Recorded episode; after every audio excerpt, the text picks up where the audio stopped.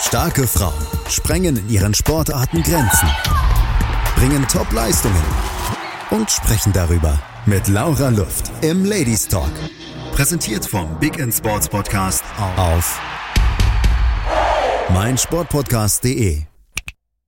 Der Ladies Talk mit mir, powered by Big in Sports, liefert euch heute wieder rasante Action und ich freue mich super darauf, denn wir haben eine Moderatorin, Musikerin, Motorsportlerin, Mechatronikerin, Podcasterin und Botschafterin am Start, nämlich Lina van de Maas, die über ihre Autoliebe spricht und auch natürlich weitere Themen mit an den Tag bringt, was ihr so am Herzen liegt. Und ja, ich würde erst mal sagen, hallo und herzlich willkommen, Lina. Ja, hallo Laura, danke, dass ich dein Gast sein darf. Ich habe gerade die ganzen Titel gehört und dachte, gut, dass man heute eigentlich keine Papiervisitenkarten mehr hat oder nur noch ganz selten. Wenn ich das alles draufschreiben würde, wäre die ziemlich voll. Ja, aber zu deiner Vita kommen wir erstmal super, dass du als Powerfrau uns da heute auch äh, Rede und Antwort stehst. Äh, echt schön, finde ich top, dass du auch Einblicke gibst, denn du hast super viel zu erzählen. Und ich würde sagen, wir starten auch direkt nämlich gleich mal wie kommst du eigentlich überhaupt zu deiner Autoliebe? Du hast Kunstgeschichte studiert und bist dann über die Kfz-Mechanikerin zur Mechatronikerin geworden und jetzt eigentlich TV-Star beziehungsweise die Frau, die eigentlich über den Rallye-Sport so viel noch mit ins Leben reinbringt. Erzähl mal, wie dein Anfang überhaupt war, wie du zu dieser krassen Autoliebe gekommen bist. Hm. Okay, also ich hoffe, es haben alle Zeit und ein Kaltgetränk in der Hand. Es könnte etwas länger werden.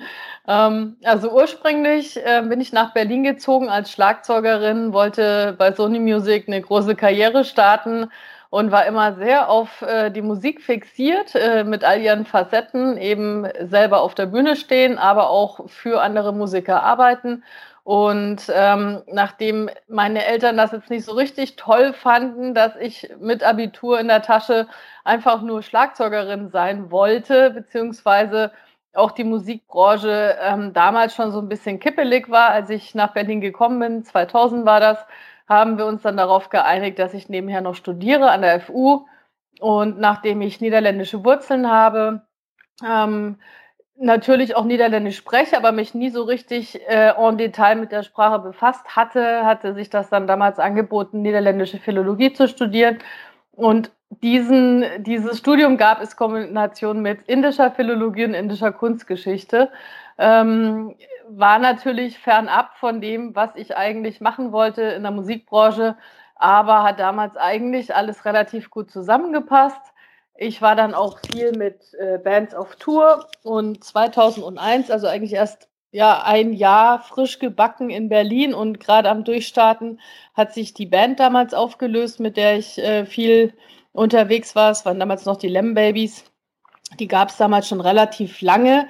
Wir kannten uns auch schon relativ lange, aber die Band an sich hatte so einen Punkt erreicht, wo alle erstmal eine Pause machen wollten, was für mich natürlich sehr schade war, weil ich gerade dabei war, durchzustarten und das natürlich mir nicht so ein Gramm gepasst hat, aber konnte man nichts machen. Und gleichzeitig äh, ist damals äh, Sony mit BMW fusioniert.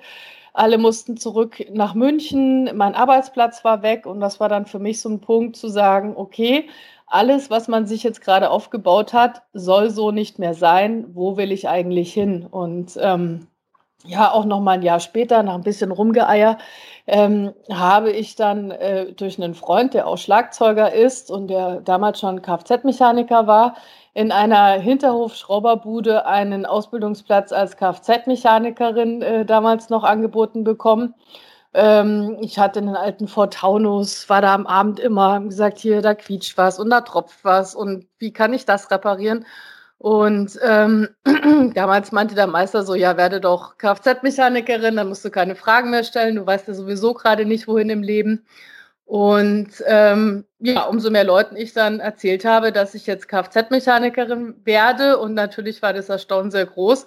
Desto toller fand ich die Idee, das auch tatsächlich durchzuziehen und als ich dann in der Berufsschule saß und mich dann eben viel mehr mit der Thematik auch beschäftigt habe, habe ich dann gemerkt, dass ich das total spannend finde, dass mir das auch gut liegt, dass ich ein äh, sehr gutes technisches Verständnis habe, ähm, habe dann aber diese erste Werkstatt relativ schnell wieder verlassen, weil ich dort leider nicht viel gelernt habe. Der Meister damals hatte mich nur ausgewählt, weil du damals, ich weiß gar nicht, wie das heute ist, für eine Frau in einem Männerberuf, eine weibliche Auszubildende, noch mehr ähm, Unterstützung bekommen hast, finanzieller Art. Und er hatte Spielschulden und fand das dann irgendwie toll, dass ich da als Frau ihm die Kasse gefüllt habe. Oh ja. ähm, und bin dann damals ins ähm, Meilenwerk, heute ist das ganze Ding Klassikremise, ähm, in eine Oldtimer-Klitsche und habe dann dort weitergearbeitet, war auch suboptimal, weil die damals noch im Aufbau waren. Da war keiner da so richtig, der sich um mich kümmern konnte. Und auf der anderen Seite kam aber damals ein Kamerateam vorbei, hat eine Sendung über Oldtimer gedreht. Welchen Oldtimer würden sie ihrer Frau zu Weihnachten schenken oder irgend so eine Sendung war das. Und ähm, da haben sie mich beim Schrauben entdeckt. Dann kam Tuning TV, oder? Weil und dann kam Tuning TV. Genau, genau, richtig. Ich habe das immer los. ausgeguckt. Ja, ich fand das so cool. Ich so, boah, die Lina. Und da war ja noch die Christina dabei und die Katharina. Und ich fand das so spannend und dachte mir so, geil, die Mädels zeigen den Jungs mal, wo der Hammer hängt. Ja, die haben damals schon über ein Jahr anscheinend gecastet. Ähm, Christina und Katharina standen schon ziemlich lang fest. Und da hat es natürlich wunderbar gepasst, dass dann noch eine Lina kam. Wir drei haben uns auch sehr gut verstanden, sind ja sehr unterschiedliche Typen auch. Und ähm, das war dann meine erste große TV-Sendung. Ich habe die dann das letzte Jahr noch alleine moderiert. Wie das halt immer so ist, wurde dann wegrationalisiert, um auch Geld zu sparen. Und mein Werkstattteil, beziehungsweise alles, was ich so gemacht habe, hat immer sehr gute Einschaltquoten, hat gut funktioniert. Deswegen durfte ich da relativ lange mit dabei sein. Und 2006 kam dann der Checker auf D-Max. Da stand ich auch fest. Da war dann auch ewig lange Casting, bis dann der Alex damals feststand als Typ neben mir. Und dann ging es eigentlich so weiter mit neuen Kollegen weiter, weiter vollzogen und hatte aber ähm, gleichzeitig sehr viele andere TV-Sendungen noch. Ähm, Tattoo wurde, kam mir dann plötzlich in Mode. Ich war so die erste schwer Tätowierte im deutschen Fernsehen. Heute, wenn du mich siehst und andere vergleichst, bin ich gar nicht mehr so zugehackt. Aber für, sagen wir mal, Mitte der 2000er war das noch relativ ungewöhnlich, dass man doch mehr als nur ein Arschgeweih-Tattoo oder irgendwas hatte oder Delfin am Bauchnabel oder so. Da bin ich ja Gott sei Dank von verschont geblieben. Ich kannte sehr, sehr oder kenne bis heute sehr, sehr gute Tätowierer in Berlin und ähm, habe eigentlich nur so viele Bilder, weil ich denen damals immer ihre Autos durch den TÜV gebracht habe. Und dann ja. war so eine Gegenleistung, komm, ich mach dir ein Tattoo. Dann kann man bis heute zählen, wie viele Autos ich da durch den TÜV gebracht sagen. habe. Sehr erfolgreich. Ja, ein paar. Sehr cool. Ähm, ja, aber du bist ja nicht nur bei den äh, TV-Formaten, du bist ja permanent eigentlich bei so vielen parallel noch am Arbeiten. Das ging ja dann noch weiter über, bist auch, glaube ich, jetzt noch bei drei Formaten parallel im Einsatz, oder? Ja, aktuell sind es zwei. Ähm, mein neuer Alter, äh, da bin ich ausgestiegen, da werden aber noch die alten ähm, Folgen ähm, wiederholt, fleißig hoch und runter. Dann äh, läuft Grip nach wie vor und äh, jetzt seit letztem Jahr gibt es noch ein neues Format, das heißt Nitronauten. Das läuft auf RTL Nitro. Das ist äh, so eine Art Mythbusters. Ähm, also mal ganz was anderes nochmal.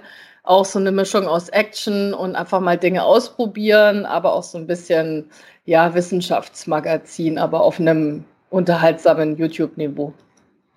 Aber ich finde das faszinierend, dass du überhaupt dich in der Szene ja als Frau so dermaßen durchgesetzt hast, weil, ganz ehrlich, in so einem Studium, wie viele Frauen gab es damals bei dir?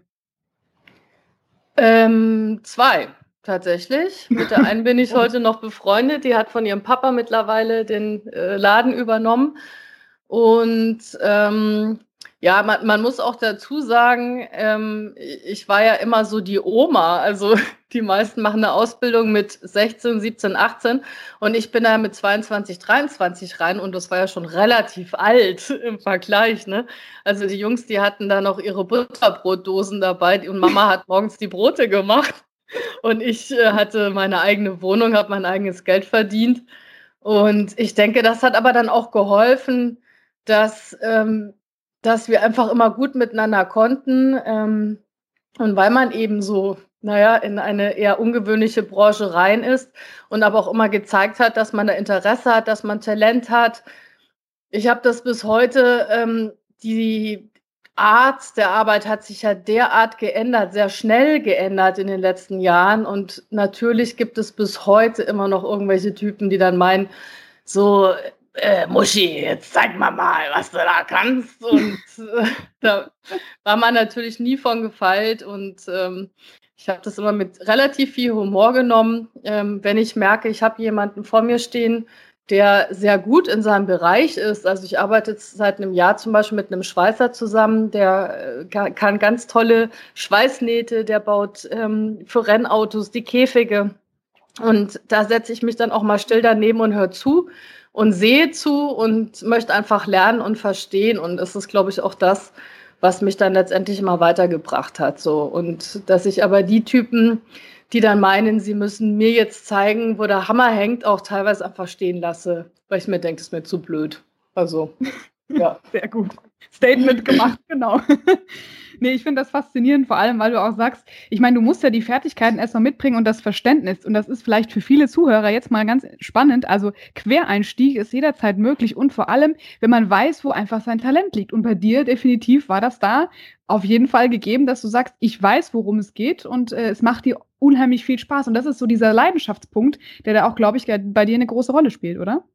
Absolut. Ähm, ich mache ja mittlerweile auch sehr viel für Nachwuchs, Nachwuchsarbeit. Ähm, habe 2018 beschlossen, äh, nachdem ich da ein bisschen rumgeeier mit anderen Teams hatte, dass ich mein eigenes kleines Rennteam aufbauen möchte. Habe wirklich das Jahr geackert wie eine Blöde. Habe mir dann ein eigenes Rennbuggy gekauft, 2019 angefangen, alles aufzubauen, die Frauen einzuarbeiten. Hatte da auch diverse Frauen und habe aber leider gelernt oder auch gemerkt, ähm, ähm, ich habe sehr viel junge, also es gibt sehr viel mehr Mechatronikerinnen, es gibt sehr viel mehr Frauen, die sich auch für die klassischen Männerberufe, so blöd das klingt, also auch ich habe für die für die Gaming-Industrie viel gemacht, also Programmiererinnen und so, das sind ja eigentlich alles so männlich besetzte Berufe und da gibt es mittlerweile sehr viel Frauen, die da reinkrätschen, die das spannend finden. Und was aber leider so ein bisschen auf der Strecke bleibt, ähm, beziehungsweise ich hatte von vieren zwei, die halt auch privat schrauben, ähm, die die Materie toll finden. Dann hatte ich eine, die hat zwar sämtliche Bücher auswendig gelernt, also da konntest du wirklich äh, alles, keine Ahnung, wie funktioniert das und das Ventil, wie funktioniert der und der Sensor und die konnte dir alles runterbeten, aber der fehlt halt jegliche Praxis. Und da gibt es heutzutage wirklich einen großen Unterschied von Menschen, ähm, die lernen etwas und geben sich dann damit aber auch zufrieden. So, ich kann das jetzt, ich habe das jetzt irgendwie aus dem Buch gelernt. Und dann halt die Macher und die, die wirklich mit Leidenschaft dabei sind. Und das ist was, das ich jetzt so in den letzten Jahren auch beobachtet habe, dass da auch viel verloren geht. Also ich hatte auch eine Mechatronikerin, die war nur einmal dabei. Die hat nur Fotos gemacht. Ja, yeah, Girls Team und heute Action. Und die hat aber nie wirklich mitgearbeitet und von der haben wir uns dann halt auch wieder irgendwann verabschiedet. Also das Bild an sich ändert sich relativ schnell auch zur Zeit. Aber würdest du generell sagen, dass der Einstieg für, für die Mädchen gerade jetzt einfach vielleicht leichter wird, weil es dann doch mehr gibt, die als Vorbild auch dienen? Definitiv. Also ich habe auch wirklich viele Zuschriften in den letzten Jahren bekommen oder ähm, habe bei mir zum Beispiel bei meiner Werkstatt in Berlin ein Renault Autohaus in der Nähe, bin da neulich rein, weil ich ein Leuchtmittel gebraucht habe und da kam einer aus dem Lager und sagt, ah, die Lina! Und äh, meinte, sie ist auch Mechatronikerin und sie sieht mich immer und äh, ja, fand das schon immer total toll. Und dann denke ich, hey, das ist doch das Beste, was dir passieren kann, dass du Vorbild auch für andere bist und dass andere Lust haben, ähm, ja, auch in deine Fußstapfen zu treten oder sich auch für etwas interessieren. Ähm, man muss aber auch sagen, dass die Werkstätte viel mehr ähm, dafür sind, dass Frauen dort arbeiten. Ähm, ich erinnere mich dran, als ich eben vor mittlerweile fast 20 Jahren damit angefangen habe, gab es immer diese bescheuerte Diskussion, ähm, wir haben kein Klo für die Frau oder wir haben keine Umkleide für die Frau, deswegen kann hier keine Frau arbeiten. Und ich bin zum Beispiel immer in meinem Anzug in die Werkstatt gekommen und im ja. Anzug wieder nach Hause gefahren. Und habe mir halt das Klo mit den Jungs geteilt. War nicht immer lecker, muss man dazu sagen. Aber es ist jetzt kein Hindernis, aber das wurde halt immer so vorgeschoben. Und ich weiß auch, dass das bis heute leider auch eher im ländlichen Bereich. Also das soll jetzt nicht vorurteilsbehaftet sein, sondern ich kriege das einfach mit, auch durch Gespräche, nach wie vor noch so ein bisschen der Grund ist und dass sich aber schon relativ viel verändert, dass die Innungen und die Handwerkskammern auch viel dafür tun, dass da eben die Wege geebnet werden. Und ähm, mittlerweile gleicht sich dieses ganze Gender-Thema auch relativ gut an, muss man sagen. Und ähm, ich weiß, dass es bei vielen Betrieben so ist, dass es halt heißt, die muss was können und die muss das auch mhm. interessant finden. Und sobald aber dieser Schritt getan ist, ist es dann auch echt egal, ob da jetzt ein Mann oder eine Frau steht, sondern die Person muss halt was können. Punkt. Super Statement. Und alle, die jetzt in der Pause nicht wissen, was sie machen sollen, googelt doch mal Lina van de Maas, weil da findet ihr nämlich alles, was für sie wichtig ist und wo ihr auch mal sagt, ich kann mich bei ihr melden und werde vielleicht doch mal Mechatronikerin. Bleibt dran bis nach einer kurzen Pause. Hey, Malte Asmus von meinsportpodcast.de hier. Ab März geht's weiter mit unseren 100 Fußballlegenden. Staffel 4 bereits. Freut euch auf Zlatan Ibrahimovic, Michel Platini, Cesar Luis Minotti, Paolo Maldini, um nur mal vier zu nennen. Und bis wir mit der vierten Staffel kommen, hört doch einfach noch mal rein in die bisherigen drei Staffeln. Ronaldinho, Sepp Meyer, Gary Lineker, Lothar Matthäus und viele weitere warten da auf euch. 100 Fußballlegenden. Jetzt. Überall, wo es Podcasts gibt. So, das Allround-Talent Lina van ist immer noch bei uns auf dem Podcast hier bei Big in Sports, der Ladies Talk und spannende Einblicke erstmal in die komplette Historie, wo du angefangen hast und wie du heute eigentlich auch eine erfolgreiche Werkstatt leitest, dein eigenes Rennteam hast und aber auch nicht nur neben der Moderation jetzt mal endlich selbst ins Lenkrad greifst. Du hast deine Rallye-Lizenz gemacht, aber fährst jetzt Rallye. Wie kamst du zu dem Rallye-Sport eigentlich an sich? Ja, ich äh, habe als Kind, also ich durfte wenig Fernsehen früher, aber ich durfte immer die Rallye Dakar ansehen. Das fand ja. ich immer toll und es hat mich fasziniert und es wurde mir dann auch nicht verwehrt. Ähm, und das hatte sich dann irgendwann so in meinen Hinterkopf gesetzt. Und als ich 2007, 2008 dann schon einige Jahre TV auf dem Buckel hatte, ja auch Motorsport an der Rundstrecke moderiert habe, dachte ich für mich immer, ich finde ähm, Rennsport total spannend, aber ich hatte eigentlich wenig Zugang zum Rallye-Sport. Aber ich wusste immer, das ist eigentlich so der Sport, der mich juckt oder den ich spannend finde. Und dieses Ausbrechen in der, ähm, naja, in der Natur nicht, aber einfach äh, mhm. unter komplett anderen Gegebenheiten unterwegs sein, ähm, ein Auto auch mal auffangen, ein Auto springen lassen und so weiter und so fort. Das fand ich mega spannend. Und äh, ich war damals das Werbegesicht für die Firma Sonax und die Burcu Cetinkaya, eine Türkin, war damals das türkische Werbegesicht für Sonax. Und mhm. wir waren zusammen auf einer Messe gebucht. Ähm, ich kam da damals hin, stand ein, ein Rallye-Fahrzeug, äh, Ford Fiesta war das, glaube ich, damals, und eine kleine blonde dünne Frau. Und als ich dann auf den Stand kam, sah die mich an so, I like you. You're my new co-pilot. You come to Turkey. You race with me. Und innerhalb von zehn Minuten, wir hatten noch gar nicht viel gesprochen, war für sie klar, ich komme in die Türkei und ich werde ihre Co-Pilotin. Ähm, ich habe dann in Berlin relativ viel stehen und liegen gelassen. Ich hatte damals noch eine Gin Tonic Bar, die sind ja jetzt heute in Mode. Damals wurden wir dann auch für belächelt, die lief aber relativ gut. Habe dann meinen Anteil relativ schnell verkauft, habe eine Rennlizenz gemacht und habe dann eigentlich das ganze Geld, das ich damals da aus der Bar rausgeholt habe, dafür benutzt, viel in die Türkei zu fliegen, viel mit Burcu zu arbeiten, war da eben erstmal Co-Pilotin Mhm. Und nach einem Jahr äh, war dann für mich klar, ich will eigentlich auch links sitzen. Ich will nicht nur Pilotin sein, ich will auch selber fahren. Ähm, und in Deutschland war immer so ein bisschen dieses, wo macht man es, wie macht man es, wo darf man überhaupt fahren, wo bekommt man ein Auto her und furchtbar schwierig alles. Und in der Türkei war das alles relativ einfach. Also da hast du damals umgerechnet 1000 Euro bezahlt ähm, hast vier, fünf Kilometer die absperren lassen zwischen irgendwelchen Dörfern, dann wurde da ein Krankenwagen hingestellt und bist du da einfach hin und her geballert und konntest mal ein bisschen Autofahren üben. Also das war echt ganz cool.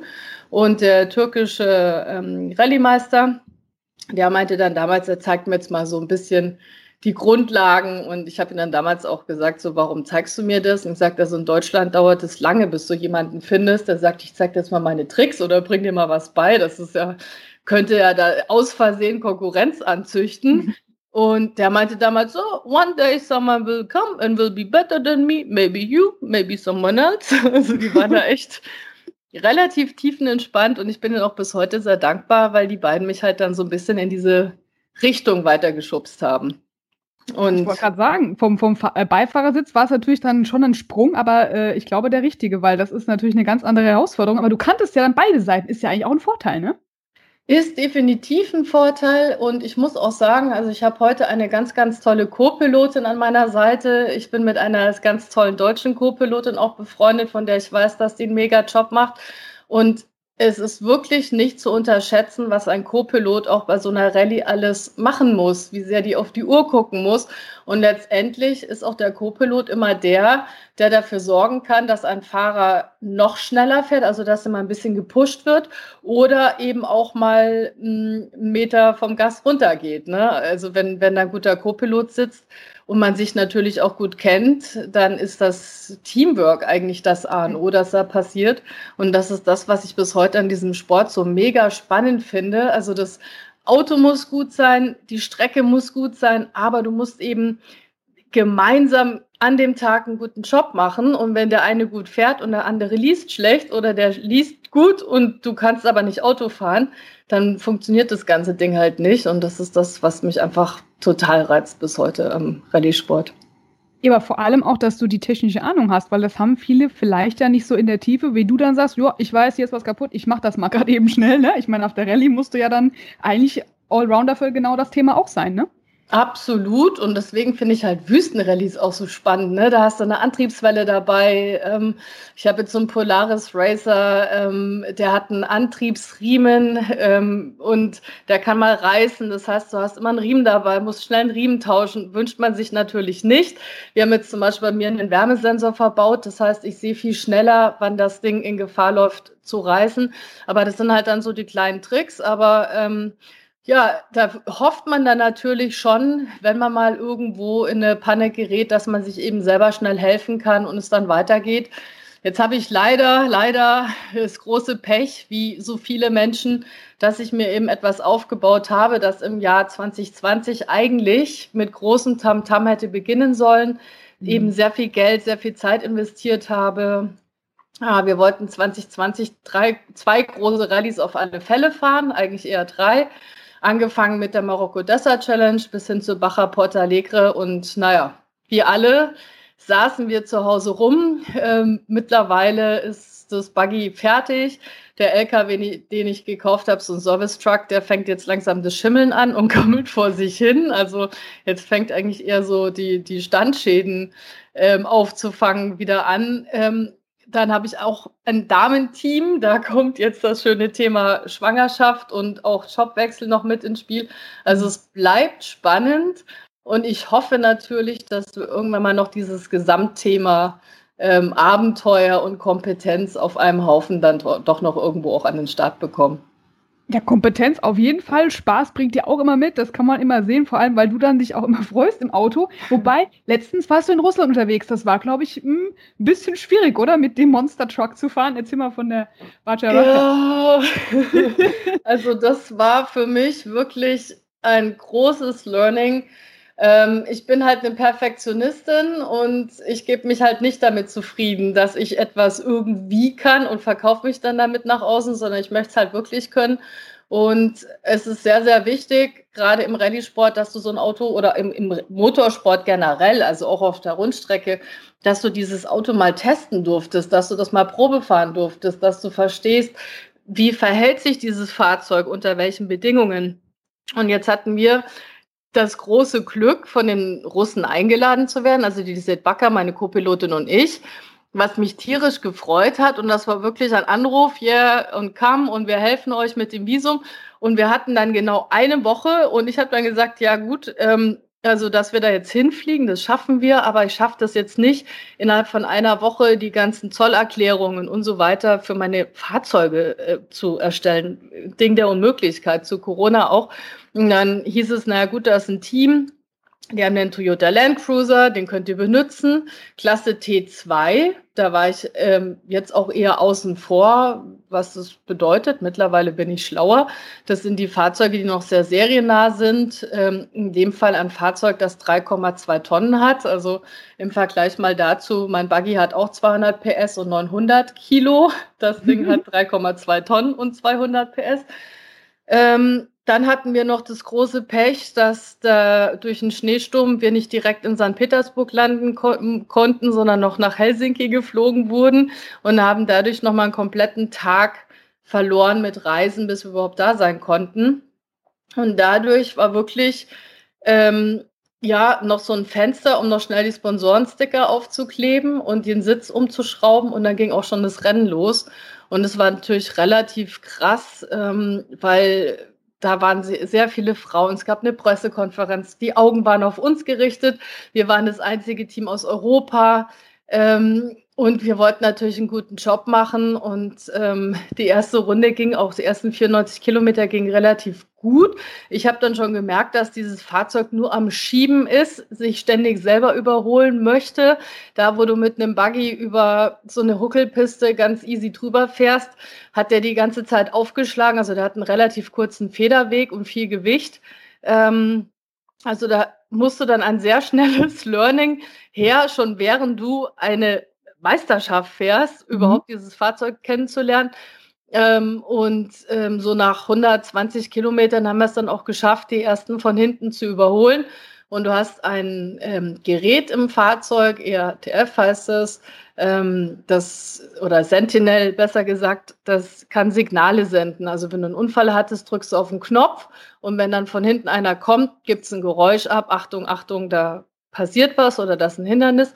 Und genauso kannst du aber auch einen Knopf drücken, da gibt es ein anderes Signal, wenn du schneller bist und von hinten jemanden überholen möchtest.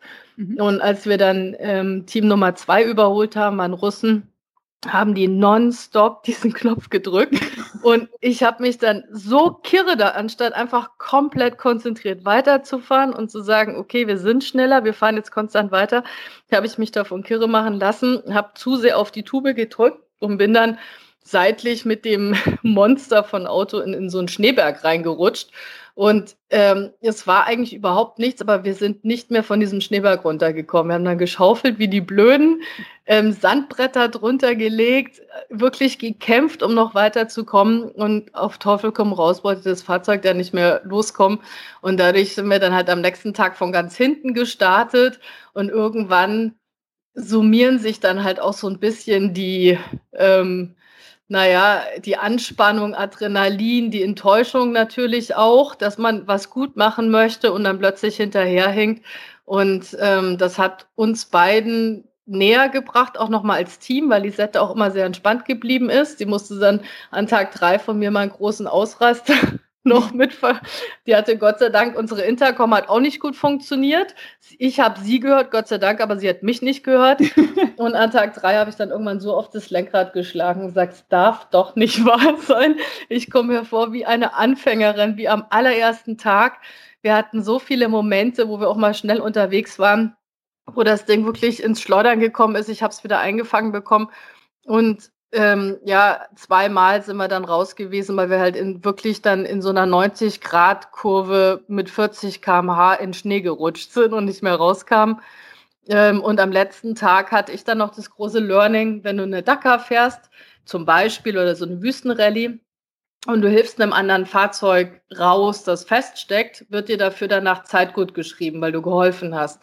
Mhm. Ähm, jetzt hatten wir am letzten Tag endlich keine Schneestecker mehr und ich bin auch wirklich wie eine Oma um diese engen Kurven gefahren, dachte bloß nicht rutschen, bloß nicht stecken bleiben und haben einem russischen und einem italienischen Team jeweils geholfen, die im Wald irgendwo hängen geblieben sind und haben dann am Ende nochmal 50 Minuten Strafzeit bekommen, weil wir geholfen haben. Und dafür dann auch zu lang gedauert. Und das war dann, da war einfach nur noch Frust da. Und das war, wie gesagt, für mich jetzt mal so ein Learning, dass du nicht rausgehst und sagst, yeah, Chaka, heute lief alles super und hier sind wir, sondern dass du immer so dieses, hahaha, naja, und jetzt haben wir noch eine Strafzeit bekommen und äh, wir sind dann auch, glaube ich, letzte oder vorletzte gewesen. Immerhin noch in der Wertung, wir sind noch über die Ziellinie gefahren, aber ähm, man stellt sich sowas natürlich anders vor vorher und ich denke auch, dass das aber letztendlich hilft, wenn du halt dann wieder im Leben in irgendeiner anderen Situation bist, wo es vielleicht dann auch mal nicht so rund läuft, dass man das dann halt auch mitnimmt und sich denkt, ach komm, pff, weiter geht's. Ähm. Du bist ja eh so ein positiver Mensch. Also ich glaube, dass du da eigentlich immer, äh, ja, ich würde das jetzt mal behaupten, da to top einfach sagst, abhaken, weitermachen, Aufstehmännchen sein, ne? Das ist ja eigentlich so dein Motto, oder? Definitiv. Also das habe ich auch im Leben gelernt, dass es der einzige Weg, der einzig richtige Weg ist. Ähm, ich mag auch Menschen nicht, die so in ihrem, in ihrem, ich nenne es immer schwarzen Wölkchen, so dauerhaft hängen bleiben und sich dann darin suhlen, dass jetzt alles schlecht ist und alle Menschen sind böse und gemein. Ähm, man muss natürlich schon auch abwägen, was war jetzt gerade richtig schlimm. Also ich kann mich auch sehr über unfaire Menschen ähm, aufregen. Es gibt ja auch so diese menschlichen Vampire, die man, auf die man mal irgendwann trifft. Ähm, aber wenn es jetzt eben mal in die Hose geht, ähm, das Einzige, was hilft, ist Lachen, aufstehen, abklopfen und weitergehen. Also kann ich auch nur allen mitgeben, ähm, probiert es aus und dann genießt man sein Leben auch einfach ganz anders. Ja.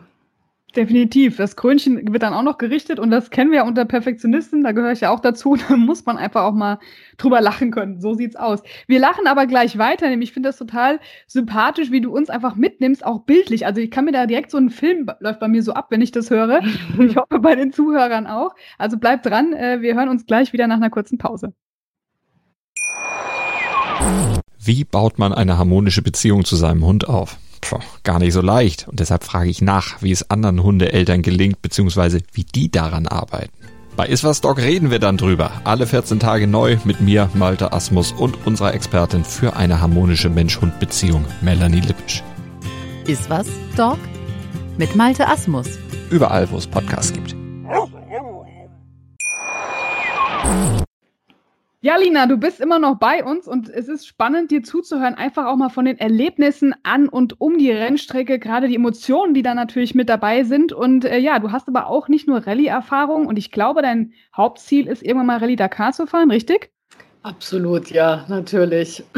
das ist und bleibt die Königsklasse. Und ich kenne auch so viele, die da natürlich jedes Jahr mitfahren. Aber, aber, aber es ist halt einfach auch teuer, ne? ist mit viel Logistik verbunden. Ich hatte bis Corona kam eigentlich auch immer wirklich die Vision, dass ich da mit einem eigenen Team komplett am Start bin.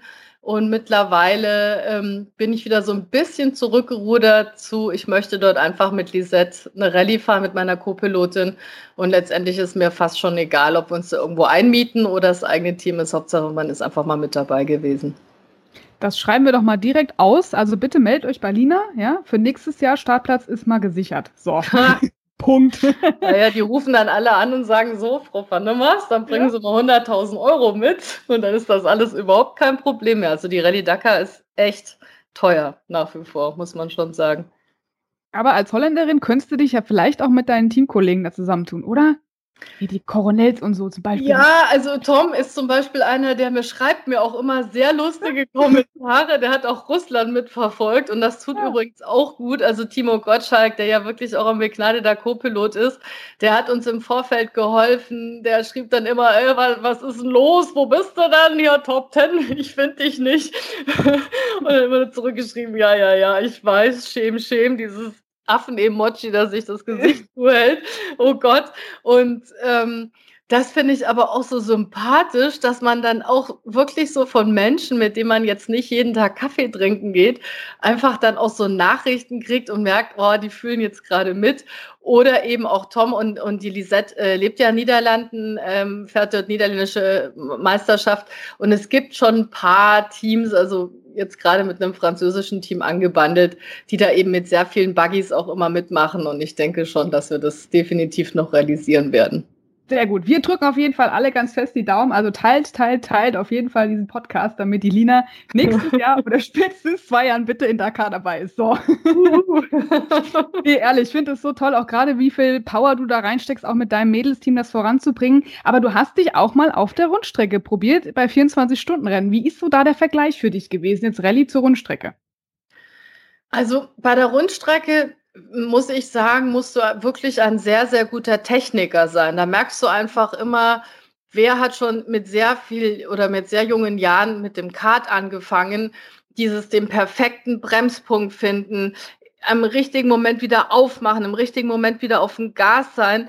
Und ähm, das ist etwas, das finde ich auch total spannend, aber da merke ich immer, fehlt mir so ein bisschen der Elan, wirklich mal an einem Tag super viele Runden auf der ewig gleichen Strecke zu drehen, um dann am Ende des Tages zu sagen, wow, jetzt habe ich hier wirklich mal vier, fünf Sekunden. Am Anfang geht das ja relativ schnell, da viel Zeit rauszufahren.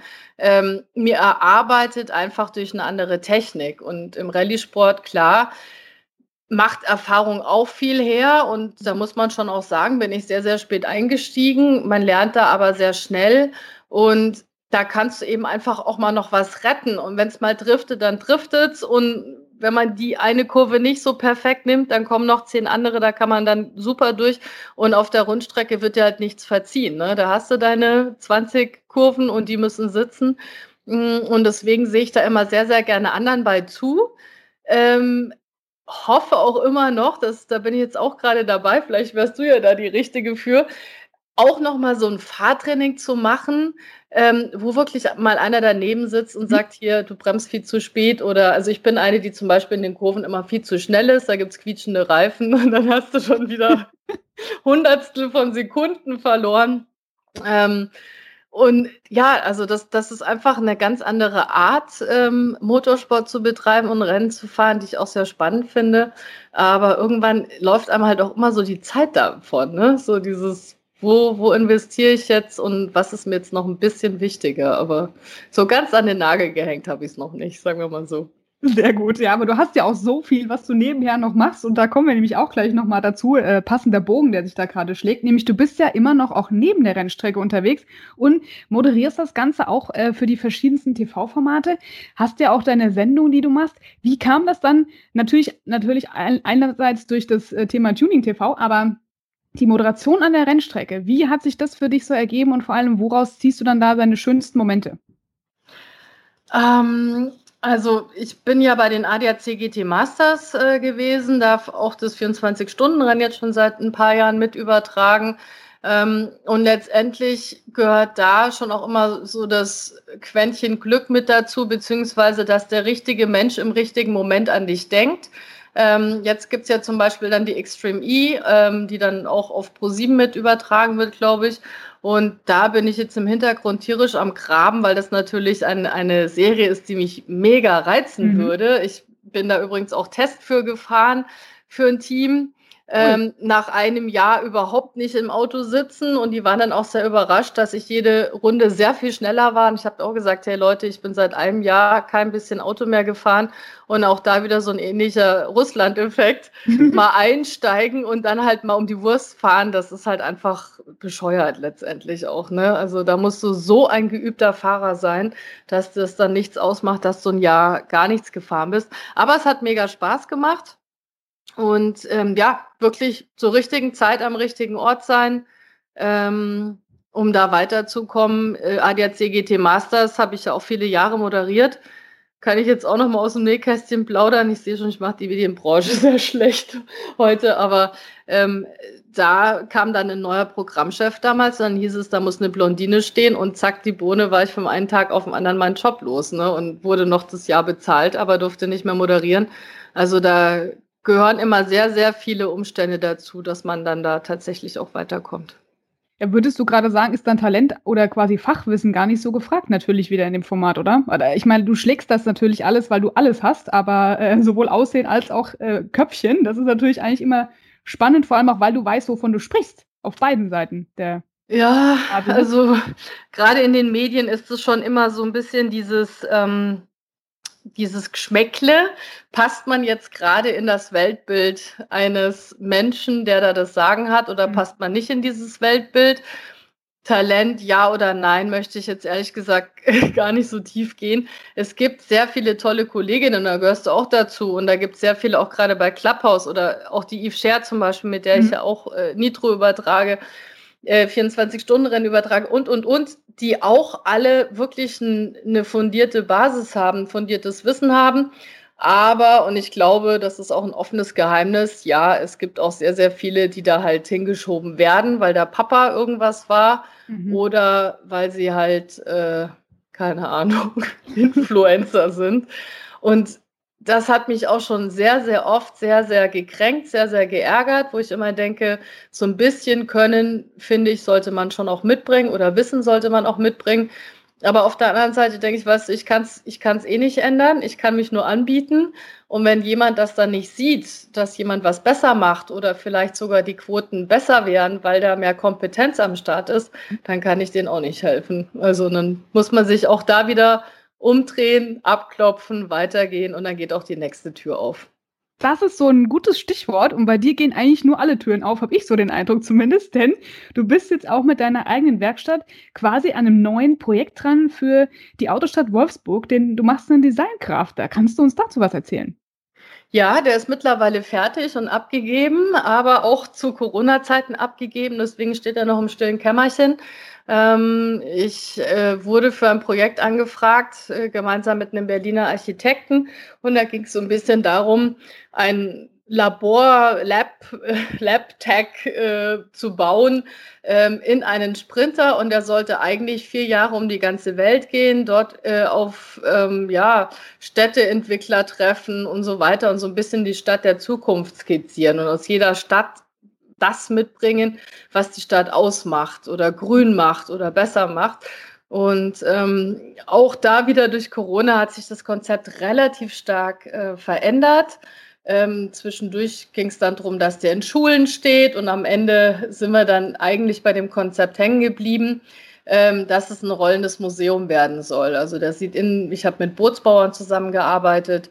Ähm, den Boden haben wir kunsttechnisch ausgearbeitet, ähm, einen Raum erstellt, in dem eben auch ähm, Ausstellungen kuratiert werden können. Es ging ums Thema Nachhaltigkeit äh, jetzt bei der ersten Ausstellung.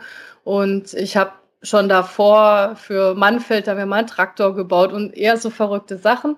Und als dieses Projekt losging, habe ich für mich beschlossen, dass ich ähm, Grafikdesign noch studieren möchte. Bin nach Amsterdam gegangen, habe noch äh, Grafikdesign ähm, eigentlich bis eine Woche vor dem ersten Lockdown studiert und da auch meine äh, Abschlussprüfung gemacht. Und es war natürlich für mich sehr, sehr spannend, so diese Leidenschaft Automobil, Design, Kunst und Architektur plötzlich in einem Projekt miteinander zu verschmelzen. Also ich hoffe auch, dass der irgendwann noch raus darf und dass man den auch mal noch sehen wird ein Hammerprojekt, vor allem, dass du das alles noch nebenher mal so eben ne, schnell machst, finde ich einfach nur krass. Also Power ohne Ende, die du da mitbringst und vor allem dein Engagement. Aber das ist ja nicht nur dein Herzensprojekt, sondern du engagierst dich auch ganz viel noch für Charity-Projekte. Da hast du natürlich auch einige, die dir am Herzen liegen und ich finde es schön, dass man auch dann sagt, egal ob man jetzt Motorsport betreibt. Man kann sich auch auf viele andere Themen, nämlich gerade so den, den Umweltschutz oder auch Tierschutz einsetzen. Das machst du ja auch.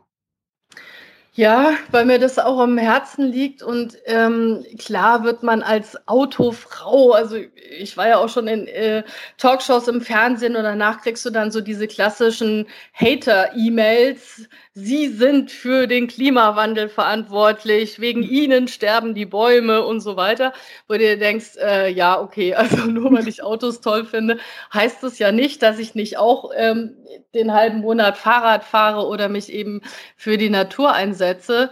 Und ähm, ich liebe das Meer. Ich bin, äh, also ich liebe Snowboarden, Surfen, Kitesurfen, all diese Brettsportarten. Und finde das ganz, ganz schlimm und das war ja eigentlich auch in unserer Kindheit schon so und ist halt nicht besser geworden, wenn du ins Meer gehst, was da mittlerweile so rumschwimmt und was für ein Müll da ist und dass jeder die Natur einfach als Müllkippe benutzt. Also es geht bei mir mittlerweile vor der Werkstatt los, da ist ein McDonald's in der Nähe und jeder zweite Depp, anders kann man es nicht sagen, hält bei mir vom Zaun, ist da, macht die Tür auf, schmeißt den Müll raus und fährt weiter nach Hause. Und das sind so Punkte, da könnte ich mich tierisch drüber aufregen und denke immer, es ist halt einfach eine Art der Erziehung.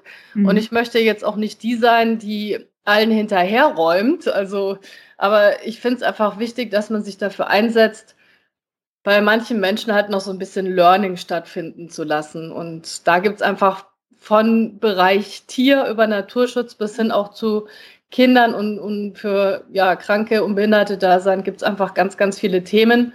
Und ähm, Ja, ich finde, wenn man, wenn man eine Stimme hat nach außen, wenn man einigermaßen bekannt ist, dann sollte man das auch mal mitnützen, denen, die vielleicht nicht so viel Erziehung genossen haben oder halt einfach äh, ihr Hirn immer nur zu 50 Prozent benutzen, da mal ein bisschen auf die Sprünge zu helfen.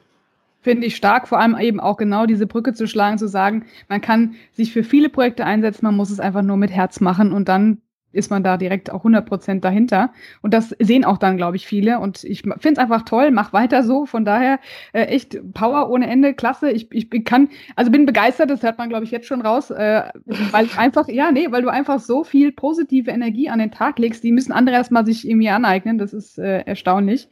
Und ich muss auch ja, das ist wirklich top und ich hoffe, dass es auch viele mal so sehen als Anreiz, einfach mal nicht, ja, sich einfach mal trauen und es zu machen, versuchen, auch mal nebenher viele Dinge mal anzugehen, weil viele sagen, na ja, ich kann immer nur eine Sache, aber trauen sich nicht was Neues zu machen und vor allem auch mal andere Wege zu gehen. Und das mhm. machst du ja definitiv, das finde ich echt top.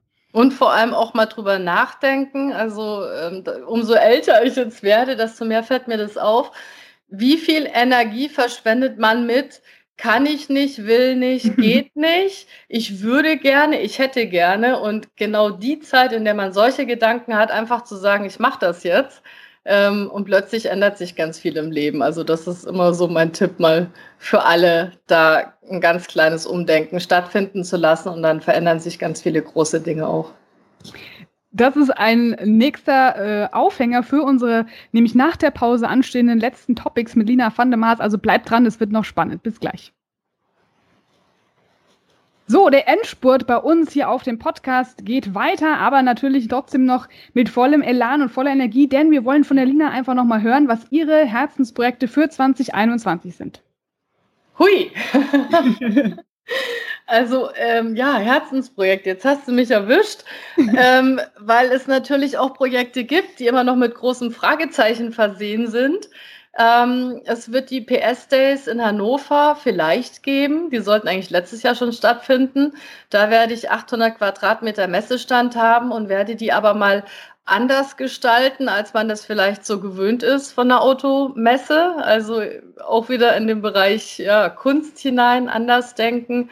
Ich hoffe, hoffe, hoffe, dass das stattfinden wird. Da habe ich richtig Lust drauf. Und äh, ansonsten, ja, haben wir jetzt meinen Rennbuggy soweit umgesteckt und fertig gemacht. Ich hoffe, dass das dieses Jahr auch noch in Einsatz kommen wird. Und ansonsten ähm, bin ich jetzt auch gerade in Berlin wieder dabei, mit äh, ja in, im Bereich Kunst anzubandeln tatsächlich. Ich habe ja früher viel auch im Bereich Street Art gemacht, habe da tierisch Lust drauf, auch mal wieder in neue Richtungen loszustechen und hoffe, dass da was ganz Tolles dieses Jahr bei rumkommt. Also viele Sachen in der Pipeline und wir denken uns Corona jetzt mal ganz schnell weg, weil das wollen wir nämlich umgesetzt sehen und hoffen, dass es auch wirklich zum Trage kommt. Also wirklich toll an der Stelle. Und nochmal auf deine ja, Vielfalt an Interessen und auch Können äh, zurückzukommen. Zum Thema Drummer nochmal. Ich wollte früher auch mal Schlagzeug spielen, war aber so ein Bewegungs- naja, Legastheniker würde ich mal sagen. Ich habe es nicht auf die Reihe bekommen, aber ich muss sagen, das ist ein besseres Training, koordinationsfähig fürs Motorsportfahren, als sonst was gibt, oder? Also ich meine, das ist doch perfekte Grundlage für alles, was du dann danach auch machst. Ja, man muss auch schrauben können, wenn man Schlagzeug spielt. Man ist übrigens immer der Depp in der Band, der das meiste Geschirr dabei hat, am meisten schleppen muss. Also von dem her hat man auch ein Konditionstraining. Und ähm, beim Schlagzeug macht Technik sehr viel aus. Also es hilft durchaus, sich da mal hinzusetzen, hast du recht. Und es gibt durchaus Parallelen. Also ähm, die guten Motorsportler bremsen ja zum Beispiel alle mit links. Und ähm, beim Schlagzeug machst du ja auch mit beiden Füßen gleichzeitig Dinge, die dann wieder zueinander führen. Also das sind dann so die Parallelen, die da durchaus auch stattfinden. Ja, ich muss es vielleicht doch nochmal trainieren, dann kannst du es mir mal zeigen. dann können wir doch Sehr den. Deal machen. Du ich, setzt dich neben dran genau. auf der Strecke, genau, und ich lerne von dir das Schlagzeug spielen. Top. Schon Deal, sehr gut. Voll gut. Da muss ich übrigens noch kurz was sagen. Also, als ich wirklich sehr aktiv war in der Musik, gab es auch viele Frauen und ich habe auch ganz lange in so einer Frauen-Punkband noch aus Spaß hier in Berlin gespielt. Und es war immer, man hat so ein gewisses Level gehabt und es war dann so, ah ja, passt schon, komm, Hauptsache Spaß haben. Und meistens wurde die Gage dann direkt im Anschluss wieder verdrunken und am nächsten Morgen gab es einen großen Kater und das war dann das Endergebnis.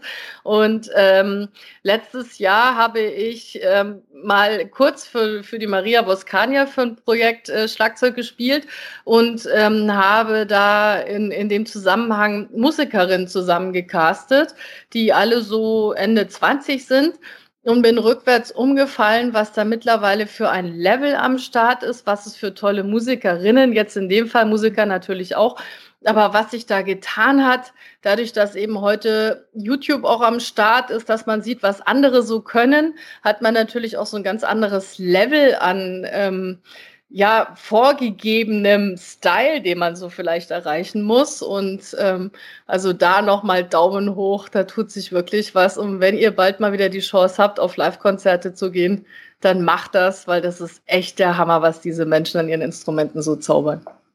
Künstler in allen Richtungen, das bist ja du auch du, äh, definitiv. Und ja, ich hoffe, dass wir auch von dir dann noch ganz viel äh, erleben und hören werden, weil du spielst ja noch aktiv. Von daher Einfach mal. Ja, ab und zu, so projektbezogen. Ob das jetzt mit Maria was wird, das weiß ich nicht. Ähm, aber ähm, ja, also auf alle Fälle, ich äh, bin mit der Bassistin auch viel im Proberaum. Wir machen jetzt gerade ja so ein Spaßprojekt. Einfach auch, weil es das Hirn ablenkt, weil mal wieder Sauerstoff in andere Regionen des Kopfes kommt. Und von dem her kann ich mir schon vorstellen, dass wir auch bald wieder irgendwo auf der Bühne stehen. Perfekt. Wenn wir jetzt nochmal über die Zukunft auch für die gerade Mädels im Motorsport sprechen, kommen wir nochmal auf dieses Thema. Ähm, da bist du natürlich du gerade auch in der Förderung ganz stark aktiv. Was sagst du aber generell, sollte sich im Motorsport noch ändern und auch generell für Frauen im Motorsport? Äh, wir sind ja schon auf einem guten Weg, aber was glaubst du, dass noch der Turning Point sein kann, um das ganze Thema noch ein bisschen stabiler, sag ich mal, auf die Beine zu stellen? Ja, also was ich ein bisschen schade finde, ist, dass eben sehr also es gibt das ist auch so ein Thema, da könnte man ewig drüber sprechen. Es gibt sehr viele Frauen, die auch, äh, was gerissen haben in ihrem Leben und die sich dann, ähm, mit irgendwelchen Stiftungen hinstellen und sagen: „Hier, ich fördere Frauen.“ Aber letztendlich suchen sie nur eine Dame aus, die bereits schon was kann und lassen sich mit der fotografieren. Und was mir fehlt, ist wirklich dieses Wissen weitergeben, so wie das früher Meistern ihre Lehrlinge abgegeben haben, dass man, also ich muss sagen, die Ellen Lord zum Beispiel ist da für mich eine Ausnahme. Das war zum Beispiel auch eine, die in Russland mir dann geschrieben hat, hast du mal äh, an Reifendruck gedacht? Und Reifendruck hat mich dann wieder an Setup meines Fahrwerks gebracht. Ich habe dann tatsächlich was geändert und ähm, das Auto stand besser da. Und das ist etwas, das wünsche ich mir wirklich noch von den alten Hasen, dass sie eben nicht nur nach außen ähm, ja, schön Presse machen, sondern dass sie sich wirklich hinsetzen mit den Jungen, mit den jungen Frauen auch und denen wirklich was beibringen und auch mal so ein paar Geheimnisse verraten. Ja, wir hatten es ja letztens auch schon witzigerweise auf Clubhouse, also für die, die vielleicht schon mal dabei sind bei dieser App, äh, auch mal das Thema angesprochen, diese Empathie oder diese Hilfsbereitschaft untereinander. Der Motorsport ist teilweise immer noch so egoistisch, wenn ich das mal so sagen kann, äh, auf, auf der Spur und dieses Miteinander, finde ich aber, ist im Rallye-Sport zumindest noch häufiger zu sehen als auf der Rundstrecke als Beispiel, oder? Ja, also es gibt schon sehr viele Narzissten im Motorsport. Ähm, ich denke mal, du kommst auch nur äh, in gewisser Art und Weise weiter, wenn du sehr mit dir selbst beschäftigt bist, also zumindest im Rundstreckensport. Im Rallye-Sport, wie gesagt, hast du immer dieses Teamwork. Mhm. Und wenn da zwei Menschen nebeneinander sitzen, die nur sich selber gerade ganz wichtig nehmen und toll finden, dann kommst du halt gemeinsam nicht weiter. Und ich denke, das ist so dieses kleine Fünkchen, das dann vielleicht noch den Unterschied macht. Aber auch da, also ich habe wirklich schon mit vielen bekannten, tollen Rennfahrern Zeit verbracht, war an der Rennstrecke. Wir haben gemeinsam Spaßrennen gehabt und dann fragst du mal irgendwas Technisches und sagst so, wenn du da springst, wie machst du das? Oder wie hältst du das Lenkrad? Oder wo ist dein linker Fuß? Ist der an der Bremse? Und da kommt halt oft so, naja, ich mach das halt irgendwie. Wo du immer denkst so, Okay, danke. Wie genau? Hat mich jetzt gerade richtig weit nach vorne gebracht. Nicht? Ich probiere ja. es einfach beim nächsten Sprung nochmal selber aus. Ähm, und da frage ich mich halt oft, wie ich das ja vorhin schon erwähnt habe mit diesem türkischen Rallye-Meister, ist es das Nichtvermögen, etwas ausdrücken zu können, also dass sie es tatsächlich nicht erklären können, weil sie halt einfach für sich das Können haben, etwas zu fahren, oder ist es das nicht wollen? Und das ist etwas, was ähm, für mich echt oft mit einem großen Fragezeichen versehen ist. Mhm, das stimmt. Ich hoffe mal, das wird sich in Zukunft noch ändern und wir werden den Motorsport auch noch eine ganze Weile bei uns haben. Wenn wir jetzt mal auf deine ja, Ziele beziehungsweise 2021 oder darüber hinaus mal eingehen. Du hast schon gesagt, klar, Rallye Dakar, Extreme E ist auch äh, äh, wichtiges Thema für dich. Was hast du noch auf deiner Pipeline stehen? Weil du hast ja so viel schon gemacht, wo du sagst, oh, auf der Bucketlist steht noch eins, zwei, drei, vier für die nächsten paar Jahre. Naja, ich eigentlich möchte ich gerne noch Mama werden. Das auch großes Ziel. Da ist bei mir der Zug jetzt dann irgendwann abgefahren und das ist eigentlich für mich mittlerweile ein Punkt, den ich immer wieder nach hinten geschoben habe und wo ich jetzt wirklich merke, da muss ich jetzt Gas geben und ich denke oder hoffe, dass ich den dann in den nächsten zwei Jahren auch abgehakt habe. Dann ist deine Liste voll. Dann ist die Liste voll. Ich wollte gerade sagen, ich glaube, da wird sich einfach wieder viel verschieben und dadurch, dass sich die Welt auch so furchtbar schnell gerade verändert und es auch aber immer wieder so Spannendes, vieles Neues gibt, eben auch im Motorsport und in der Kunst und, und, und, und, und, ähm, muss man halt so ein bisschen dieses Go with the Flow drin haben. Und also, dass ich jetzt nur noch zu Hause sitze und, und für die Familie Klamotten wasche, das sehe ich mich überhaupt nicht. Aber ich finde es auch wichtig, dass man halt den schönen Teil des Lebens und, und sein Wissen auch weitergibt. Und ja, deswegen, das ist auf alle Fälle auf der Bucketlist ganz weit oben. Sehr schön. Vielen lieben Dank, Lina, dass du Zeit für uns heute hattest. Wenn du den Zuhörern noch ein letztes Abschlusswort mit auf den Weg geben würdest, dann wäre das was? Haltet immer den Kopf oben, blickt nach vorne, sucht euch immer ein Ziel, weil wenn ihr das vor Augen habt, dann geht es auch weiter voran. Ich wünsche euch viel Spaß dabei. Top. Vielen, vielen Dank, Lina van de Maas. Sehr gerne. Danke dir. Starke Frauen sprengen in ihren Sportarten Grenzen, bringen Top-Leistungen und sprechen darüber mit Laura Luft im Ladies Talk. Präsentiert vom Big End Sports Podcast auf meinsportpodcast.de.